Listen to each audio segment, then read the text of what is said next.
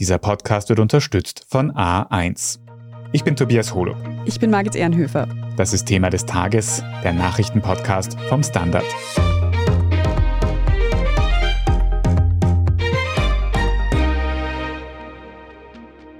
Immer früher, immer heißer. Hitzewellen bringen uns nicht nur zum Schwitzen, sie sorgen auch für massive Umweltkatastrophen. Waldbrände, Dürren und schmelzende Gletscher machen die Auswirkungen der Klimakrise deutlich. Wir sprechen heute darüber, wo die Hitzewelle aktuell in Europa zuschlägt und welche Gefahren sie mit sich bringt. Wir fragen nach, wie stark wir in Österreich davon betroffen sind und was in Großstädten wie Wien dagegen getan wird. Und wir besprechen, wie sehr man sich auf Wettervorhersagen verlassen kann und welche Quellen dabei am zuverlässigsten sind. Gianluca Wallisch, du beobachtest für den Standard auch die Auslandschronik, also quasi alles, was außerhalb von Österreich so passiert. Und das ist gerade in vielen Ländern in Europa das größte Thema, die Hitze. In Europa herrscht eine Hitzewelle. Kannst du uns einen kurzen Überblick geben, wo es wie ausschaut gerade? Ja, also überall sehr heiß, kann man ganz generell sagen. Und zwar kurioserweise auch im relativ hohen Norden. Aber ich wollte mich zuerst einmal konzentrieren auf den traditionellen Süden, wo wir ja, ihr könnt euch vielleicht auch erinnern, voriges Jahr extreme Waldbrände hatten über Wochen. Also Griechenland war damals ganz schlimm. Und wo sind jetzt die Hotspots? Momentan entwickelt sich die Lage relativ heftig in Spanien und Portugal, aber auch in Griechenland, Südfrankreich, Italien auch, aber das ist auch relativ normal unter Anführungszeichen. Vielleicht für einen kurzen Überblick. In Spanien haben wir es zu tun mit der längsten Hitzeperiode seit 1975, wie die Medien berichten. Das ist schon wirklich Jahrzehnte her, dass das jetzt überboten wird. Höchstwerte von 45,7 Grad. Also das kann man sich nur dann vorstellen, wenn man vielleicht einmal in der Sahara unterwegs gewesen ist im Sommer. Also das sind wirklich schon extreme Werte. Wir haben hier sehr viele Waldbrände. Wir haben in der Gegend von Aragon, Navarra, La Rioja, sogar im Norden teilweise extreme Gefahrenpotenziale mit Waldbränden. Da wird sehr viel unternommen, um das auch zu löschen. Wird aber so schnell nicht zu Ende gehen. Auch in Portugal haben wir zahlreiche Waldbrände. Auch hier extreme Temperaturen bis zu 47 Grad sind schon gemeldet worden in fast allen Regionen über 40 Grad momentan, also doch deutlich mehr als wir jetzt haben oder auch in den nächsten paar Tagen bekommen werden hierzulande. Laut portugiesischen Medien sind fast 700 Menschen an den Folgen der Hitzewelle gestorben. Nicht nur aufgrund von Verbrennungen bei Waldbränden oder sonstigen Unfällen, sondern auch aufgrund von Kreislauf, Kollaps und anderen gesundheitlichen Folgeschäden.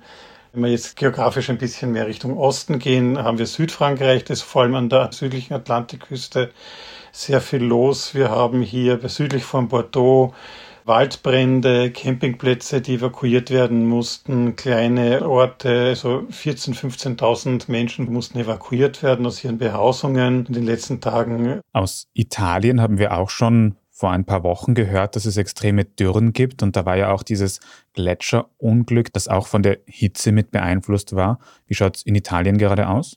In Italien haben wir klarerweise im Süden unten eine heftige Waldbrandsituation in Sizilien, also in der Nähe von Palermo gibt es Monte Lepre.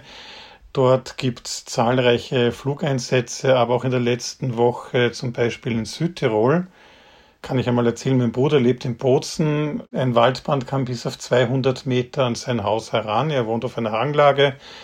Normalerweise ist es im Abend so, dass der Wind vom Berg herunterweht. Untertags weht der Wind vom heißen Talkessel hinauf. An diesem Abend, Gott sei Dank, hat dieser Wind ausgelassen. Ansonsten wäre wirklich auch Stadtgebiet in Gefahr gewesen. Auch in der nördlichen Region Trentino sind Feuer ausgebrochen. Stichwort Trentino. Das Unglück auf der Marmolata, der Gletscherbruch, über den haben wir vor ein paar Wochen einmal hier im Podcast auch miteinander geredet. Da ist auch offensichtlich aufgrund der anhaltenden Hitze eine dramatische Lage entstanden auf einer Länge von 200 Metern ist eine sehr tiefe Gletscherspalte entstanden. Also wir können mit dem nächsten Gletscherbruch in den nächsten Stunden, Tagen, vielleicht Wochen, kann man nicht sagen, rechnen. Der ganze Berg ist aber abgeriegelt. Da dürfen momentan ohnehin keine Bergsteiger unterwegs sein. Also hier haben wir jetzt zum Beispiel am Monte Rosa in Italien auf einer Höhe von viereinhalbtausend Metern mit deutlichen Plusgraden auch in der Nacht zu tun. Also hier haben wir jetzt nicht nur die Waldbrände, sondern eben auch die massiven Folgen der Bergerosion, Gletschererosion zu verzeichnen. Ein anderes Land, das für viele vielleicht noch interessant sein könnte, weil ein beliebtes Urlaubsgebiet ist Griechenland. Wie ist denn da die Lage aktuell? In Griechenland, auch hier haben wir auf verschiedensten Inseln Brände, sei es Euböa, Kreta, Lesbos, Samos, Kreta ist ziemlich viel. In der Nähe der Stadt Retimon wurden große Flächen von Wald- und landwirtschaftlichen Gebieten von Bränden schon betroffen. Starke Winde herrschen dort. Also wir haben momentan eine sehr, sehr dynamische Situation und das, was wir voriges Jahr hatten an Beobachtungen und Berichterstattung zu Waldbränden, das werden wir heuer natürlich auch haben. Du hast vorhin den hohen Norden angesprochen. Ich denke, du spielst da auf Großbritannien an. In meinem Kopf ist es immer noch so als nass und kalt abgespeichert. Aber auch dort wird jetzt aufgrund der Hitze immer unangenehmer, oder? Ja, also dieses Bild von Großbritannien, das habe ich auch noch aus meiner Kindheit, als die Themse nebelig war und man in London im Winter die Hand vor den Augen nicht sehen konnte. Das ist schon lang vorbei. Also auch Großbritannien ist Opfer des Klimawandels, der Klimaänderung und es ist eigentlich schon seit vielen Jahren, dass sich diese tradierten Phänomene eigentlich nicht mehr wirklich abspielen dort.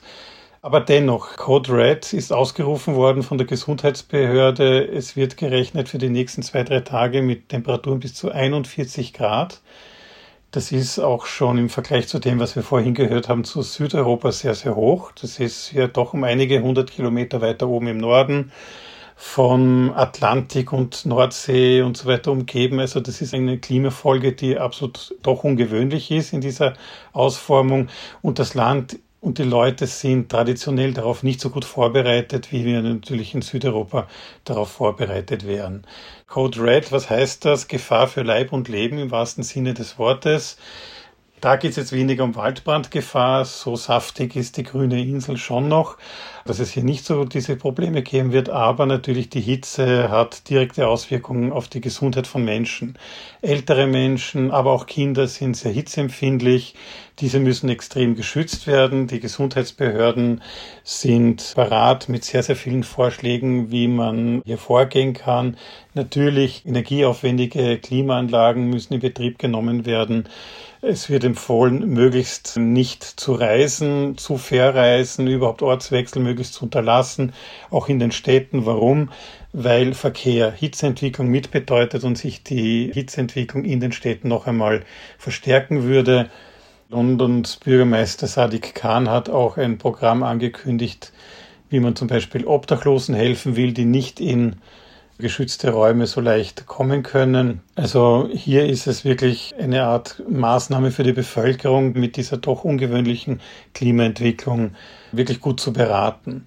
Und die Verkehrsunternehmen in ganz Großbritannien, vor allem in London, warnen davor eben, möglichst wenig zu verreisen. Es kann auch und es wird auch, und jeder, der das britische Schienennetz kennt, zu Problemen kommen. Das britische Bahnsystem ist notorisch fehleranfällig, nicht nur für mechanische Fehler, sondern auch für klimatisch bedingte Fehler. Starke Regenfälle, große Hitze, gibt es immer Stromausfälle, Schienen verwerfen sich. Also das ist wirklich ein Schwachpunkt und da wird man versuchen, durch möglichst wenig Ortswechsel hier zumindest dieses vergleichsweise kleine Problem in den Griff zu kriegen. Gianluca, du beobachtest ja Hitzewellen in Europa laufend über die Jahre. Wie ist deine Einschätzung? Wie außergewöhnlich ist diese aktuelle Hitzewelle für dich als Beobachter? Immer weniger außergewöhnlich, immer normaler. Das ist aber auch sehr besorgniserregend, weil wir hier auf der einen Seite diese große Hitzeentwicklung haben. Früher war das vielleicht so, vor 20 Jahren vielleicht noch, dass diese große Hitzephänomene vielleicht erst im August eingetreten sind. Das war auch in Österreich nicht anders. Hitzetage über 30 Grad waren bis vor circa 20 Jahren doch eher die Ausnahme. Diese nehmen jetzt zu und das, was jetzt wirklich beunruhigend ist, ist, dass sie immer früher eintreten. Also schon im Juni brechen wir die 30 Grad Marke auch hierzulande, in Südeuropa noch viel, viel früher und viel, viel häufiger. Das ist an und für sich beunruhigend, weil es hier auch immer wieder zu großer Trockenheit kommt. In Italien haben wir eine extreme Dürre, in Spanien habe ich schon vorhin erwähnt, eine extreme Dürre, die auf Wochen nicht abklingen wird.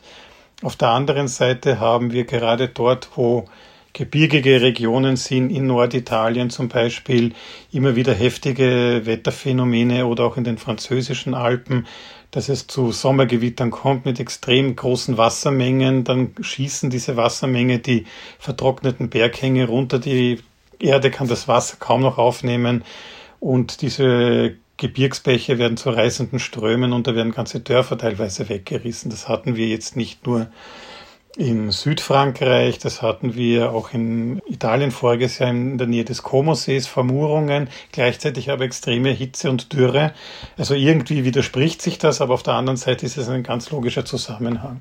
Und diese Phänomene werden immer heftiger und man sieht an und für sich keinen Ausweg. Und ja, die Fridays for Future Bewegung hat bis zum Ausbruch der Corona-Pandemie immer wieder sehr darauf hingewiesen. Es gab dann auch schon eine gewisse Entwicklung und Sensibilisierung dafür, dass man klimapolitisch was tun muss.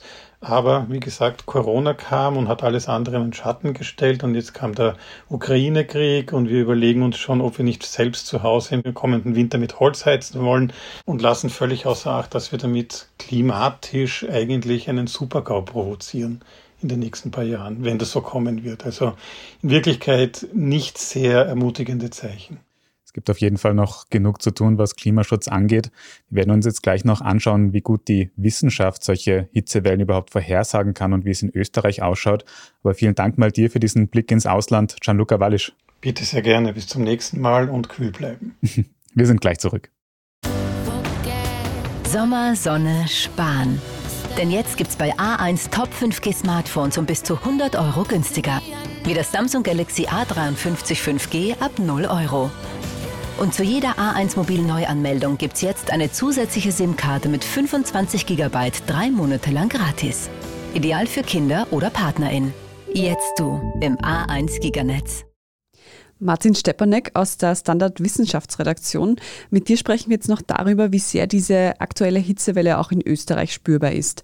Wie sind denn eigentlich die Wettervorhersagen für die kommende Woche in Österreich? Also mit einem Wort heiß.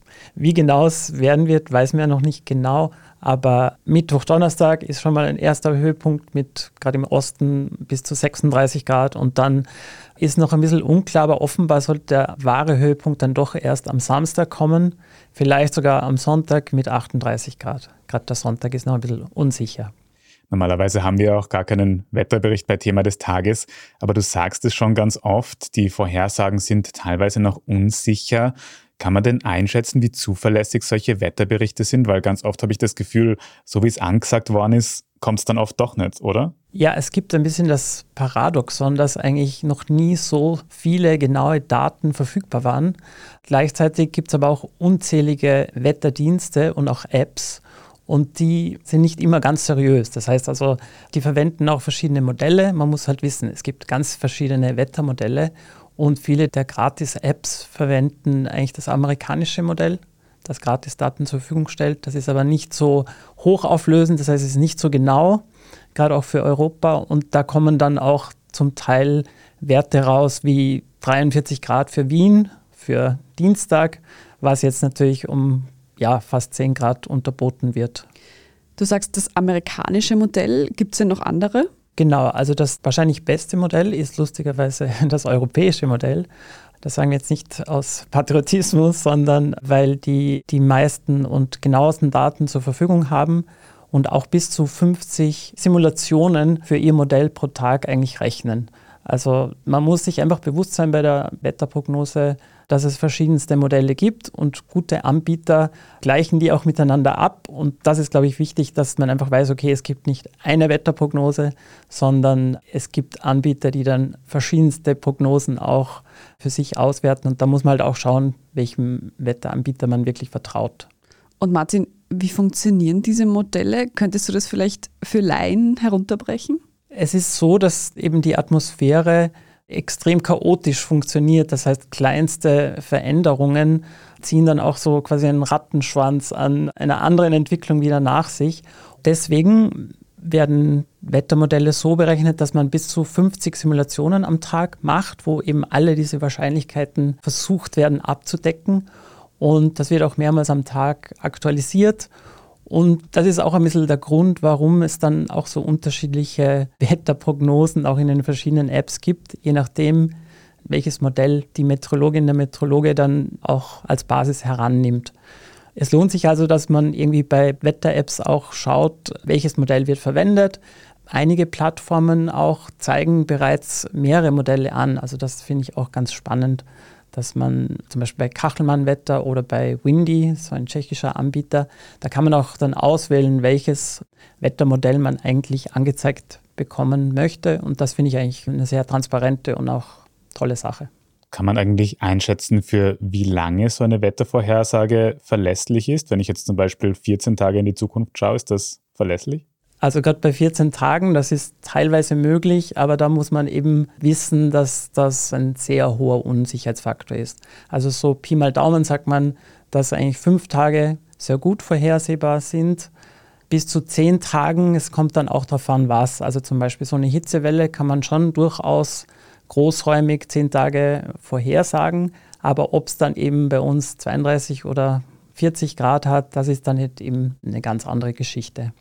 Die aktuellsten Infos zu Wetterextremen und übrigens auch zu diesen meteorologischen Modellen, die du angesprochen hast, findet man natürlich immer auf derstandard.at. Vielen Dank mal für diese Einschätzung, Martin Stepanek. Danke. Marlene Erhardt, auch du bist Teil der Standard Wissenschaftsredaktion. Wie sind denn diese Hitzewellen einzuordnen? Werden die jetzt immer häufiger werden? Ja, also mit der Frage, ob solche extremen Wetterereignisse mit dem Klimawandel zusammenhängen und dadurch auch noch verschlimmert werden, hat sich kürzlich ein Forschungsteam der University of Oxford und des Imperial College London auseinandergesetzt. Die Forschenden haben dafür vorhandene Untersuchungen zu knapp 400 Extremereignissen der vergangenen 20 Jahre durchforstet und sind dort zu einem relativ eindeutigen Ergebnis gekommen nämlich heiße Phasen, die in vorindustriellen Zeiten nur alle zehn Jahre aufgetreten sind, sind mittlerweile dreimal so wahrscheinlich und im Schnitt auch um ein Grad heißer. Besonders extreme Hitze, die statistisch nur alle 50 Jahre zu erwarten ist, kommt mittlerweile fünfmal häufiger vor. Die Sache ist jetzt, wenn die globale Erwärmung um zwei Grad zunimmt, wird eine Häufung um das 14-fache erwartet. Und im Schnitt werden selbst die bisher schon extremen Hitzewellen noch um 2,7 Grad heißer werden. Das klingt ganz schön anstrengend. Marlene, du hast dich intensiv auch mit Hitze in Städten auseinandergesetzt. Wir befinden uns jetzt alle gerade in Wien und können hier auch ohne App sagen, es ist gerade sehr heiß. Wird denn in Wien irgendetwas getan, um dieser Hitze entgegenzuwirken? Wie du sagst, es stimmt. Der Klimawandel macht gerade ganz klar, dass die Städte der Gegenwart nicht wirklich zukunfts- und klimafit sind. In Wien gibt es allerdings den Hitzeaktionsplan, in dem kurzfristige Maßnahmen ebenso enthalten sind wie langfristige Maßnahmen. Zu den kurzfristigen zählen unter anderem die rechtzeitige Hitzewarnung, bei den langfristigen Maßnahmen kommen wir dann schon eher in stadtplanerische Maßnahmen, bei denen es zum Beispiel um Begrünung der Stadt geht. Du hast aber jetzt vorher auch schon gesagt, und da klingt für mich schon so ein bisschen an, die Städte der Gegenwart sind einfach nicht konzipiert für solche Hitzewellen. Reichen denn kurzfristige Maßnahmen oder braucht es eben ganz große bauliche Veränderungen, um eben diese Bodenversiegelung, dem vielen Beton entgegenzuwirken und mehr Grün zu ermöglichen? Genau, also das Problem ist eh, wie du schon angesprochen hast, dass Beton und Asphalt und versiegelte Böden extrem viel Sonneneinstrahlung absorbieren, die Wärme auch in tiefere Schichten weiterleiten und natürlich verhindert eine sehr verbaute Stadt auch den Luftaustausch. Das merkt man in Wien besonders nachts, wenn sich Straßenschluchten einfach überhaupt nicht mehr abkühlen. Also insofern wird es mit Blick auf die Zukunft absolut nötig sein, größere Eingriffe vorzunehmen, wie zum Beispiel mehr Bäume zu pflanzen. Also es gibt in Wien den Plan bis zum Jahr 2025, die Parkflächen um 400.000 Quadratmeter zu erweitern und 25.000 neue Stadtbäume zu pflanzen. Aber so Beton- und Bodenversiegelung ist ja nicht nur in der Stadt wichtig, oder? Das ist ja quasi im ganzen Land relevant. Genau, also die Bodenversiegelung ist hauptsächlich in ländlichen Regionen, natürlich in der Stadt auch ein Problem, aber dort sind die Böden schon versiegelt. Wo die richtige Tragik eigentlich liegt, ist, wenn Einkaufszentren mit riesigen Parkplätzen an Ortsrändern entstehen, in einer Zeit, in der man eigentlich schon wüsste, dass das einfach nicht zukunftsfit ist und in den kommenden Jahren ziemlich auf den Kopf fallen könnte. Wie würdest du denn die Lage insgesamt in Österreich bewerten? Gibt es da irgendeinen größeren Plan, wie man mit der Hitze in Zukunft umgehen kann? Was Fachleute in diesem Punkt sehr stark kritisieren, ist, dass es zwar einzelne Maßnahmen gibt, aber diese eben sehr fragmentiert sind. Also Gemeinden unternehmen für sich gewisse Schritte, aber so diesen großen nationalen Aktionsplan, der wirklich koordiniert ist, der fehlt leider ein bisschen. Man muss jetzt zum Beispiel auch bedenken, dass man das Gesundheitssystem auf gänzlich neue Anforderungen einstellen muss und dass sie auch unsere Arbeitsbedingungen sehr stark ändern müssen. Also zum Beispiel unter sengender Sonne in den Mittagsstunden zu arbeiten, wird auch in Österreich in Zukunft sehr schwierig werden und auch für junge, gesunde Menschen eine sehr große Gefährdung darstellen. Wir werden uns also definitiv mit der Hitze in Zukunft noch genauer auseinandersetzen müssen. Danke auch für deine Einschätzung, Marlene Erhardt. Vielen Dank für das Gespräch. Wir sprechen jetzt gleich noch in unserer Meldungsübersicht über die abgesagte Gletscherehe in Tirol. Wenn Sie unsere journalistische Arbeit unterstützen wollen, dann können Sie das am besten mit einem Standard-Abo tun oder wenn Sie uns über Apple Podcasts hören, mit einem Premium-Abo. Wir freuen uns über jede Unterstützung. Jetzt aber dranbleiben, gleich gibt's die Meldungen.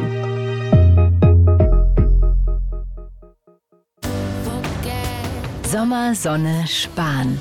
Denn jetzt gibt's bei A1 Top 5G Smartphones um bis zu 100 Euro günstiger. Wie das Samsung Galaxy A53 5G ab 0 Euro. Und zu jeder A1 Mobil Neuanmeldung gibt's jetzt eine zusätzliche SIM-Karte mit 25 GB drei Monate lang gratis. Ideal für Kinder oder PartnerInnen. Jetzt du im A1 Giganetz. Und hier ist, was Sie heute sonst noch wissen müssen. Erstens, aus für die Gletscherehe. Der Zusammenschluss der Pitztaler und Ötztaler Gletscher-Skigebiete ist gestern Sonntag endgültig abgesagt worden. Denn bei einer Volksbefragung hat sich eine knappe Mehrheit gegen das Projekt ausgesprochen. Die Gletscherehe, wie der geplante Zusammenschluss der Skigebiete auch genannt wird, stand seit Jahren in der Kritik. Geplant waren drei neue Seilbahnen und 60 Hektar zusätzliche Pisten. Protestiert hatten dagegen etwa die Vereine WWF, der Alpenverein und auch die Naturfreunde. Zweitens, der ukrainische Präsident Volodymyr Zelensky hat den Leiter des ukrainischen Geheimdienstes und die Generalstaatsanwältin der Ukraine abgesetzt. Denn mehr als 60 MitarbeiterInnen dieser Behörden würden laut Zelensky mit Russland kollaborieren. Insgesamt gebe es 651 Strafverfahren wegen Hochverrats und Kollaboration mit russischen Diensten gegen MitarbeiterInnen von Staatsanwaltschaft und anderen Strafverfolgungsbehörden. Bisher hatte Zelensky seit Beginn des russischen Angriffskrieges im Februar so gut wie keine Personalwechsel vorgenommen. Und drittens, der Klimawandel könnte das Ende der Erdbeere bedeuten und das hat etwas mit Blumen und Bienen zu tun. Forschende der Universität Salzburg haben nämlich festgestellt, dass steigende Temperaturen einen Einfluss auf den Duft von Blüten haben. Dieser ist wichtig, um BestäuberInnen wie Bienen anzulocken und die sind wiederum für die Vermehrung der Pflanze notwendig. Forschungsergebnisse zeigen nun aber, dass ein Temperaturanstieg von 5 Grad Celsius dazu führt, dass eine Erdbeerblüte für Bienen eben nicht mehr als solche zu erriechen ist. Das könnte negative Folgen für das Funktionieren vieler Ökosysteme haben und dadurch eben auch auf Ernteerträge etwa von Erdbeeren keine Erdbeeren mehr, das ist auf jeden Fall noch ein Grund, um den menschengemachten Klimawandel aufzuhalten. Mehr zum Thema lesen Sie auf der Standard.at. Dort finden Sie auch alles weitere zum aktuellen Weltgeschehen. Falls Sie Feedback oder Anregungen für uns haben, dann erreichen Sie uns gerne unter podcast.derstandard.at. Und wenn Ihnen diese Folge von Thema des Tages gefallen hat, dann abonnieren Sie uns gern auf Ihrer liebsten Podcast-Plattform. Und wenn Sie schon dabei sind, dann lassen Sie uns gleich eine gute Bewertung da. Ich bin Margit Ehrenhöfer. Ich bin Tobias Holub. Danke fürs Zuhören und bis zum nächsten Mal.